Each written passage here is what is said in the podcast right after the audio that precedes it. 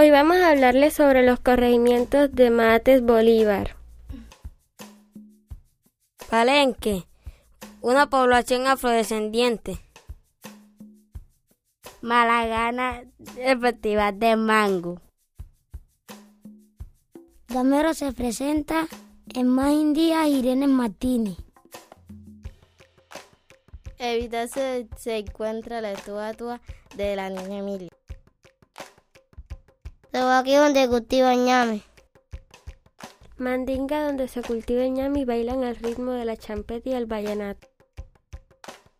Evitar donde se encuentra la estatua de la niña Emilia.